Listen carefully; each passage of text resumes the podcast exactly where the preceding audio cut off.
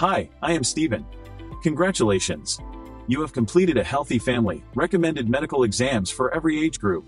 By understanding the significance of regular medical exams and following the recommended screenings for each stage of life, you are taking a proactive step toward maintaining the health and well-being of your family. Remember, good health is a lifelong journey, and by prioritizing preventive care, you are investing in a brighter and healthier future for your loved ones.